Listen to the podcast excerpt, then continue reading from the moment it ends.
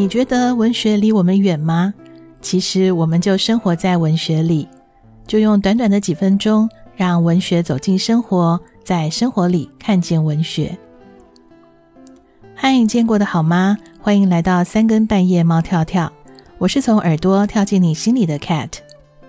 嗯，当我们谈到唐朝诗人的时候呢，呃，李白可能是最多人马上就可以想到的名字。那如果我们再多讲几个名字，可能不外乎就是杜甫啊、白居易呀。如果你还能想到王维，那就蛮厉害的了。不过在这些有名的诗人面前，还有一位是唐朝诗坛的大哥大哦，那就是贺知章。嗯，贺知章是谁呢？Kate 先来念一首大家很熟悉的诗。少小离家老大回，乡音无改鬓毛衰。儿童相见不相识，笑问客从何处来。当我们在国文课读到这首诗的时候啊，老师通常都会解释说，儿童相见不相识，这是一种离家多年的感伤。但其实啊，还有一个可能，就是这位八十六岁的老先生已经喝酒喝茫了，他已经根本不认识小孩是谁家的。嗯、这位人称诗狂的贺知章到底有多狂呢？他不仅仅是诗人，他也是书法家，更是唐朝诗人当中学历还有官位最高的一位。在唐朝之前呢，贺知章不仅仅在诗坛的名气非常的大，那也因为他的地位很崇高，对于唐朝的呃诗作的发展有非常重大的影响。不过很令人遗憾的就是，因为唐朝前期真的是比较久远了，所以他的作品留下来的并不多。嗯，在《全唐诗》当中呢，一共才收录了十九首。那《唐诗三百首》更少了，我们只看到了两首，呃，都是名为《回乡偶书》。那一首就是刚才念到的，那大家比较熟悉。还有一首呢，是他退休之后过了一段时间的一些感触。那贺知章在政坛还有文坛的地位很崇高，所以呢，在他决定要告老还乡的时候，从皇帝啊一直到文武百官，全部都列队为他送行。那在当时唐朝有一个习俗，就是呃在离别啊或是送行的时候呢，会写一首诗送给对方。那这也是为什么？我们在读唐诗的时候，好像比较常看到离别啊，或者是呃表达对朋友的一些呃感怀。那贺知章退休的时候呢，连唐玄宗也亲自做了诗送给他。那在这一堆离情依依的诗作当中呢，有一个人的诗，诶，不太一样哦，他读起来很豪放。那这首诗呢，呃，名为《送贺宾客归粤》，那作者就是贺知章的忘年之交李白。这个诗是这样写的：镜湖流水漾清波，狂客归舟意心多。山阴道士如相见，应写黄庭换白鹅。好，我这样念完，一定是没什么人听得懂我在念什么。同样的，我这样念啊，就是呃，等一下还是会放在那个资讯栏当中，然后补充给大家。那李白呢？这首诗他其实写得非常的自在，没有什么感伤。那这是因为他非常清楚贺知章的个性，还有贺知章他的退休计划。在天宝三年的时候，贺知章已经八十六岁了。那那一年呢，贺知章生了一个大病，那已经病到精神有点恍惚了。所以当他病情好转之后啊，他就上书给唐玄宗，请皇上同意让他回家。他说他要去当道士了。那贺知章和其他的诗人不太一样，他从三十六岁考上进士就在当公务人员了。他是用业余的时间写作的。那在纵横官场几十年，虽然没有到非常的位高权重，但是因为他刚好遇上了唐朝最繁盛的一个年代，所以运气算是呃所有诗人当中算是蛮好的。那贺知章呢，对于后起之秀也非常的帮忙。那其中大家可能也听过他对李白的提携，更是一段佳话了。嗯、李白他是一个混血儿，他的爸爸是汉人，那妈妈是鲜卑人。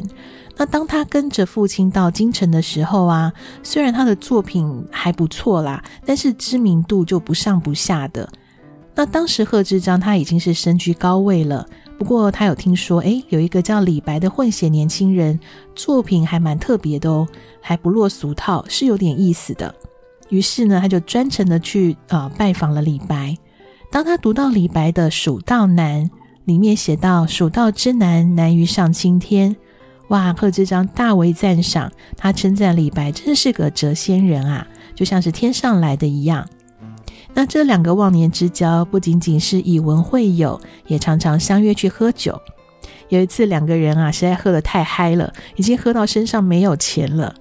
那贺知章呢，当然这个大哥大当然要付酒钱呐、他就把他身上随身携带的那个黄金做的乌龟呢，拿来换酒。这个不是普通的东西哦，这是皇上赐给他的呀。那李白呢，就在贺知章啊，还有呃唐睿宗第九个女儿叫做玉真公主的大力推荐之下，那后来呢，也被唐玄宗给呃招进宫来当官。那这两个酒友呢，变成了同事，当然更开心啦。尤其对于李白来说，他是非常非常感激贺知章对他的知遇之恩。但是贺知章年纪大了，所以他们真正同事的时间也只有两年。那在贺知章告老还乡之后呢，这一别呢，也成为他们两人的永别。在过去，我们对于李白爱喝酒、狂放不羁的形象是比较呃有印象的。但是如果你知道贺知章喝醉酒的模样，就不会意外他们这两个人怎么会变成好朋友了。在杜甫的有一首诗叫做《饮中八仙歌》里面有提到。他说：“知章骑马似乘船，眼花落井水底眠。”意思就是说呢，贺知章他喝完酒之后啊，坐在马背上摇摇晃晃的，就像是坐在船上随波起伏一样。那这个喝醉酒的贺知章老先生呢，他眼睛已经昏花了，就像在雾里面看花一样。诶，不小心居然在井里面睡着了，那是不是很有趣呢？那杜甫呢，在描述这八位呃诗人的时候，他是有依照排序的。那将贺知贺知章排在第一个，啊，可见得贺知章他不但是资格最老，也是他们认为呃最值得推崇的这个前辈啊。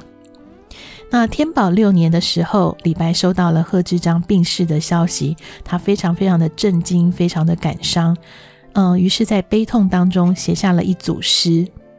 这诗里面写道：“四明有狂客，风流贺季真。长安异相见，呼我谪仙人。携号杯中物，翻为松下尘。